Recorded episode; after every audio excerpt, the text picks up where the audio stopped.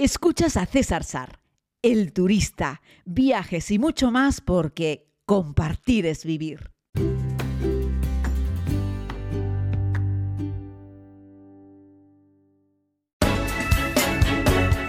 Una más una. Marlene Meneses.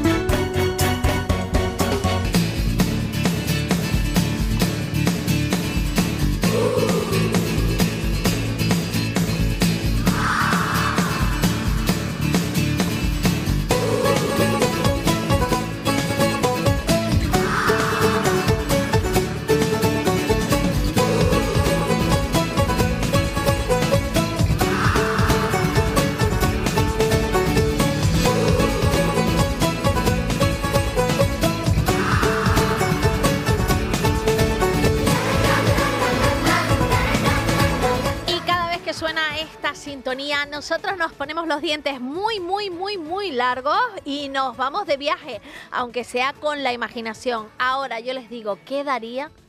¿Qué daría por estar en la Patagonia? Creo que es el gran sueño de la inmensa mayoría de la gente. Eso y las auroras boreales. Algo que también ha hecho nuestro siguiente invitado y protagonista de la antena de Una más Una, César Sar Rivera. Buenos días. Muy buenos días, Marlene. ¿Qué tal? ¿Cómo estás? Muy bien, yo siempre te tengo tanta envidia, pero envidia sana, ¿eh? ¿Cómo me encantaría ir contigo a uno de los viajes, que nos cuentes, que nos expliques y que nos lleves de la mano? ¿Tiene que ser tan fácil viajar contigo? Bueno, no sé, pero por lo menos le vamos a poner muchísimas ganas en que, en que el viaje pues sea toda una experiencia, porque de por sí ya estar aquí, vengas solo, vengas acompañado, con pareja, con amigos, en fin, que vengas como vengas, Patagonia, tanto Patagonia chilena como Patagonia argentina, es decir, todo este territorio del fin del mundo es una maravilla, así es que no hay que perdérselo. Oye, ¿qué horas hay ahora? Pues mira, aquí ahora no hay mucha diferencia horaria, solamente tenemos tres horitas menos que en Canarias, mm, cuatro horitas menos que en la España continental, así es que bueno, estamos lejos en kilómetros, pero cerca en uso horario por el momento. ¿Y en cuanto a temperatura? Pues mira, en cuanto a temperatura, ahora estamos abrazando el verano aquí. eh, en el hemisferio sur vamos justo cambiados que en el hemisferio norte. Así es que estamos a muy poquitos días de entrar oficialmente en el verano. Y bueno, las temperaturas son frescas porque igual este es un verano suave y estamos hablando de 8, 10, 12 grados. Y el tema aquí es cuando se mete el viento, da igual la temperatura, cuando se mete el viento, todo pega de la gran placa eh, de, de hielos que encontramos aquí en el sur del continente americano, que es la tercera superficie de agua dulce más importante del mundo, después de Antártida y Groenlandia. Y como te digo, cuando se mete el viento del Pacífico, arrastra por toda la superficie de hielos y se mete un frío, un frío. Impresionante. Oye, antes de entrar en materia y que nos describas exactamente lo que estás viendo y todo eso, ¿cómo has hecho para llegar? ¿Cuesta mucho? ¿Hay que hacer muchos transbordos? ¿Hay alguna compañía que te lleve directo? Cuéntanos un poco algo del vuelo. Que es algo tan Pues mira, importante yo que yo creo que ese es el punto de inicio de cualquier buen viaje. ¿Cómo llegar a los sitios? Lo primero. Pues, pues mira, en este caso yo he utilizado la, la única low cost de largo recorrido que hay en España, la única aerolínea de largo recorrido que es low cost y que es española, que se llama Level, y que opera desde Barcelona tanto a Buenos Aires como a Santiago de Chile. O sea, las dos puertas de entrada para ir hacia el sur, para ir hacia Patagonia, y además para viajeros mm, así de equipaje ligero o experimentados, o en fin, da igual, el viajero que seas, lo bueno es que te dejan montar el vuelo a tu medida, es decir, solo pagas por lo que usas. Si quieres maleta, pagas por la maleta, si quieres comida, pagas por la comida, es decir, lo organizas como tú quieras, tanto en la selección de asiento como cada uno de los pasos, es decir, no dan por, en- no dan por sentado que tú quieras un vuelo con lo típico, sino que en función del tipo de viajero que seas, tú te lo organizas y te lo montas, ¿no?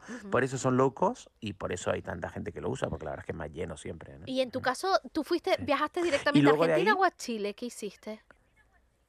En este caso he viajado directamente a Buenos Aires, pero Ajá. podría haber viajado a Santiago de Chile, que son las dos puertas de entrada, y luego, tanto desde el aeropuerto de Buenos Aires como desde el aeropuerto de Santiago de Chile, ya habría que tomar otro vuelo hacia el sur, ya sea, bueno, hay muchas opciones, ¿no?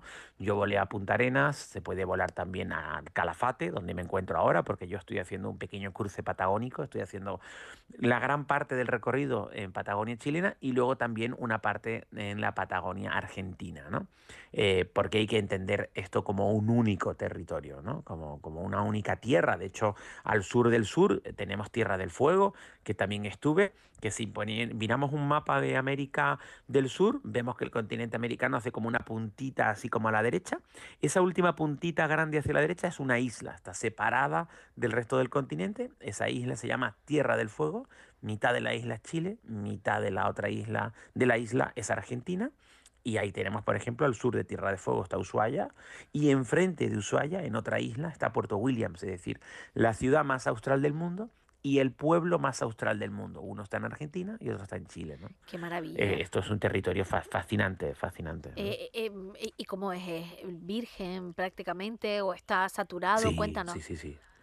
No, que va, que va. Mira, le decía al grupo de amigos con los que me encuentro aquí, que son personas que compartimos eh, amor por los viajes y son personas que mm, han visto la emisión de la serie de televisión El Turista, que está también en la Telecanaria, y estaban diciéndoles que estaba lleno. Le digo, miren, los hoteles a los que vamos están todos llenos, está masificado ahora mismo en términos estadísticos, está masificado Puerto Natales, Punta Arenas, Calafate, está lleno. Sin embargo, no tienes esa sensación para nada de que haya demasiados turistas, ¿no? Y cuando te metes en un bus y recorres dos horas de carretera o te metes en el Parque Nacional del Paine o en cualquier sitio, da la sensación de que estás solo. Hicimos una caminata el otro día de cinco horas, casi seis, preciosa, dejando enfrente todo el macizo de Torres del Paine, que es una de las formaciones montañosas más bonitas y especiales del mundo. Hicimos una caminata de cinco horas, solo nos cruzamos con dos personas en uno de los senderos más famosos del Parque Nacional, para que nos hagamos una idea, ¿no? O sea, no hay nadie aquí.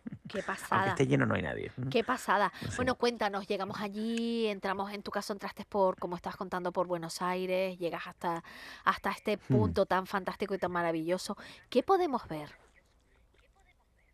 Pues mira, podemos ver una, una, claro, lo tenemos a un lado o a otro de la cordillera de los Andes, que es lo que geográficamente separa. En el lado chileno, fundamentalmente, podemos encontrar pues toda la zona de glaciares, eh, que a su vez tienen sus lagos.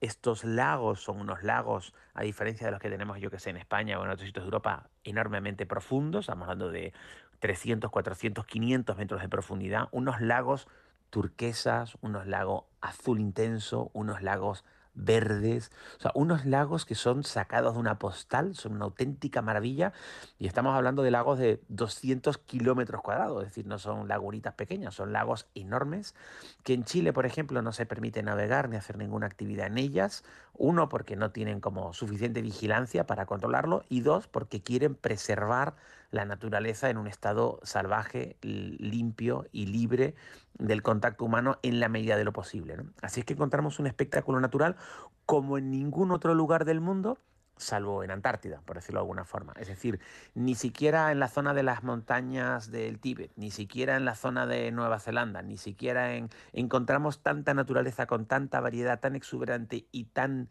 indómita como la que encontramos en Patagonia. ¿no? Y bueno, eso te deja con la boca abierta, sobre todo nosotros que somos, yo que sé, de islas, que para nosotros un territorio se nos acaba, ¿no? En una hora y poco de carretera se nos acaba la isla siempre. Y aquí puedes recorrer una estepa durante cuatro horas, dejando un macizo de montañas o dejando los Andes al otro y viendo cuatro lagos seguidos y parece que la Tierra no termina, ¿no? De ahí la Tierra del fin del mundo. ¿Y, el, y la altura? ¿Y la, y, la, ¿Y la, altura te da fatiga cuando caminas? ¿Tienes esa, esa sensación de altura? No. No, pues fíjate que ese es un tema muy curioso porque lo preguntábamos a los guías y decíamos, oye, pero ¿y la altura? No, no, no, no, no hay altura. Estamos a nivel del mar. Esa es otra de las cosas impresionantes que tiene esta tierra. Y es que tú estás a los pies de una montaña de 3.000 metros o 3.400 metros y el lago que está en la base de esas montañas está prácticamente a la altura del nivel del mar. si vemos el mapa del sur de América, en esa zona de Chile, veremos que a la izquierda hay una fragmentación enorme. Hay miles y miles de islas. Esas islas están cubiertas de hielo mayoritariamente. Están los famosos canales y está el famoso estrecho de Magallanes Que fue Hernán de Magallanes, este navegante portugués, pero bajo bandera española, la primera persona que atravesó con un barco el continente americano, lo cortó por ese punto del sur, porque se dio cuenta que había una isla, la isla de Tierra del Fuego, y que podía unir el Atlántico con el Pacífico a través de ese estrecho, el estrecho de Magallanes, que en el lado chileno, en el lado más del Pacífico, se rompe en miles de islas. Bueno, pues en esa parte hacia el Pacífico es donde encontramos la inmensa mayoría de los glaciares que están prácticamente al nivel del mar, que es otra cosa tan singular y tan particular de este territorio, por lo tanto no tienes ningún problema de mal de altura. Eso sí, cuando te pegas a los hielos, abrígate, porque te digo que cuando sopla la brisa y está en el glaciar, da igual que sea verano, ahí hace mucho frío. Se, se, va a notar. Bueno, Magallanes que también pasaba por Canarias, o sea que tendría que tener un viaje fascinante con todo lo que, lo que estaba viendo. Pues em, eh, César, eh, y si es tan virgen, entiendo, si es tan poca gente la que lo transita, tendrán ustedes la enorme suerte de ver no solo vegetación, sino también eh, fauna, ver todo tipo de animales impresionantes, fascinantes. Cuéntanos, ¿qué se han encontrado?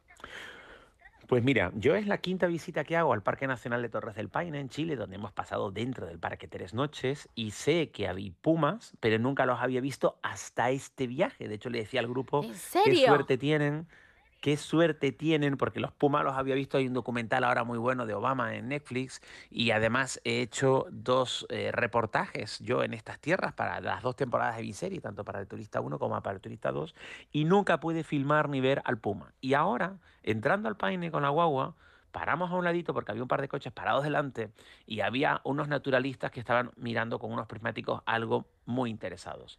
Y observamos que eran cuatro pumas. De hecho, uno de los pumas estaba comiéndose una presa.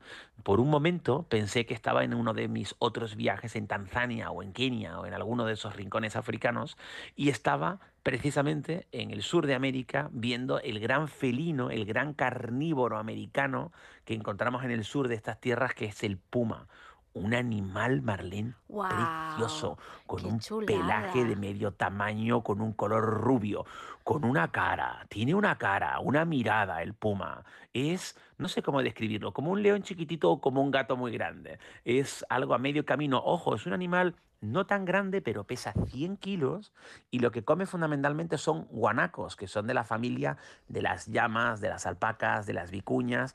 Y estos guanacos son unos animales muy grandes. Estamos hablando de un bicho que tiene un porte de, pues, hasta la cabeza de dos metros, pues, en algunas ocasiones. Y bueno, no vimos cómo cazaba, pero sí cómo comía parte de esa presa. Y la oh. verdad es que son unos animales bellísimos y que se están reproduciendo de nuevo mucho, porque en Chile han ido restringiendo eh, las estancias que se llaman, es decir, las actividades ganaderas que fueron introducidas por los europeos en el sur y se han dado cuenta que esa industria ganadera perjudica mucho al entorno natural de la Patagonia y por lo tanto les han ido obligando a quitar las cercas, por lo tanto ahora los guanacos se pueden mover con más libertad a pastar, por lo tanto si hay más guanacos, hay más carne disponible, hay más pumas, así es que el ciclo de la vida vuelve a recuperarse poco a poco en estas tierras del sur y ahora increíblemente los turistas podemos con un poco de suerte ver pumas en libertad desde los márgenes de la carretera en Patagonia. Esto es algo impensable hace 10 o 20 años. Y lo, que, lo que me preocupa, eh, César, y tú estarás conmigo, que has viajado por todo el mundo, eh, al final sea la masificación y que esto que estamos viendo y que tú tienes esa enorme suerte de disfrutar porque hay poquita gente, luego se masifique y volvamos otra vez a perder la posibilidad de, ver a los pumas. Y ya no solo de verlos, de que vivan los pumas tranquilos en libertad, ellos y todas esas, mm. y todas las aves que te va, que te estás encontrando, toda la fauna. ¿Se está haciendo mm. algún tipo de control por parte de de, las autoridades eh, para, para evitar esa masificación? ¿Hay que pedir algún permiso para poder andar por ese territorio? Hmm, bueno, para, para entrar al parque, a los parques nacionales hay que comprar una entrada para poder y tienen un cupo Em, en, los parques que se paga un ticket suele haber un cupo en todos, por eso a veces se genera esa discusión sobre si en España en algunos parques que no se cobra se debería cobrar, pero no solo por el dinero, sino porque haya también un control de, de entrada. Pero ya te digo, a diferencia de lo que ocurre en otros lugares del mundo, que hay sitios en los que ahora mismo cuesta poner un pie porque hay tantas personas visitando lo que no se puede disfrutar de la experiencia, en Patagonia chilena y Argentina, aún teniendo el tope de ocupación, es decir, aunque todas las camas hoteleras estén llenas, que es un poco lo que marca el límite natural, es decir, si ya no hay más camas, no puede venir más gente, y si no hay más vuelos, tampoco puede venir más gente. Ahora hemos encontrado que en esta zona del mundo, gracias a, decisiones que tomaron, han permitido que haya más guanacos, por lo tanto hay más pumas y no hay masificación. Ya te decía que, que incluso con el 100% de ocupación, tú te metes dentro de la Patagonia y estás solo, es decir, no, no, hay nadie, o sea, hay muy, muy poca gente, incluso en los, en los lugares más señalados, en los miradores más destacados de, de, este gran Parque Nacional de Chile, que no es el más grande, pero sí es el más visitado, y es uno de mis dos parques nacionales favoritos del continente americano, Yellowstone en Estados Unidos, Torres del Paine en, en Chile, y aún así tienes la sensación de que estás solo caminando por el parque. Me encanta, César, porque tú haces, escuchándote hablando de los parques, mm. es que tú haces lo, lo, magnífico, lo maravilloso, lo impresionante, algo cotidiano. O sea, mis dos parques favoritos, Yellowstone. Hola, estamos soñando por viajar a Yellowstone y tú, es que bueno, bueno sí, claro. yo voy una vez al año, dos veces al año. Claro, yo lo entiendo. Yo es que como me dedico a esto, pero lo que pretendemos aquí es transmitirle a la gente el, la posibilidad que se puede, además que se que se puede que se puede ir mm, lo que nos estás transmitiendo además y es fantástico eh, es que se puede acercar uno que no hace falta tener grandes fortunas para viajar. ¿Qué te parece si si precisamente hablamos de eso? Eh, tú has contado al principio que has llegado a través de una compañía de bajo coste que no te habrá costado una fortuna, que puedes facturar el equipaje que tú consideras. Eh, ¿Cómo, planteas tú eh, los viajes para, para hacerlos accesibles a todos los bolsillos? Que yo creo que esto es algo que nos interesa muchísimo a todos. Claro, pues mira, desde, desde principios de los años, desde principios de 1920 o así, creo que fue en el 17 y en el 18, cuando se hizo el primer vuelo comercial transoceánico entre América y Europa, el precio de los billetes de avión no ha hecho más que bajar. Es cierto que ahora justo después de la pandemia ha pegado un pico porque hay mucha demanda y poca y, bueno, la oferta se ha recuperado, pero hay mucha demanda. Pero a lo largo de los últimos 100 años moverse entre Europa y América ha bajado de precio y moverse dentro de Europa ha bajado de precio. Por lo tanto, los viajes se han democratizado, algo fantástico porque antes solo viajaban los ricos, ahora viaja la clase media. De hecho, la gente de clase media baja, ahorrando un poco, también puede irse de viaje. Ojo, a lo mejor no te puedes ir de lujo, a lo mejor no te puedes ir a Japón, pero puedes viajar, ¿no? Entonces, por ejemplo, con los amigos de Level, hice este año en mayo un viaje a San Francisco por 318 euros y de vuelta. Wow. pero pero saliendo desde Madrid, ¿no? Desde Barcelona. Ah, desde, Barcelona. vale, de la península. vale. Pero tenemos también un Vueling que te conecta Tenerife, Gran Canaria, Lanzarote, Fuerteventura, Barcelona. Es decir, desde Canarias tenemos un montón de vuelos, porque además el mismo grupo, IAG, del grupo de British, Iberia, Level, Vueling, son todo el mismo grupo. Entonces tú te pillas un Vueling a Barcelona y de Barcelona esta gente vuela a Nueva York, a Boston, a Chicago, a San Francisco, a Los Ángeles a Santiago de Chile y a Buenos Aires, por ejemplo. Solo esta low cost desde Madrid con Iberia tienes también muchas opciones. ¿no?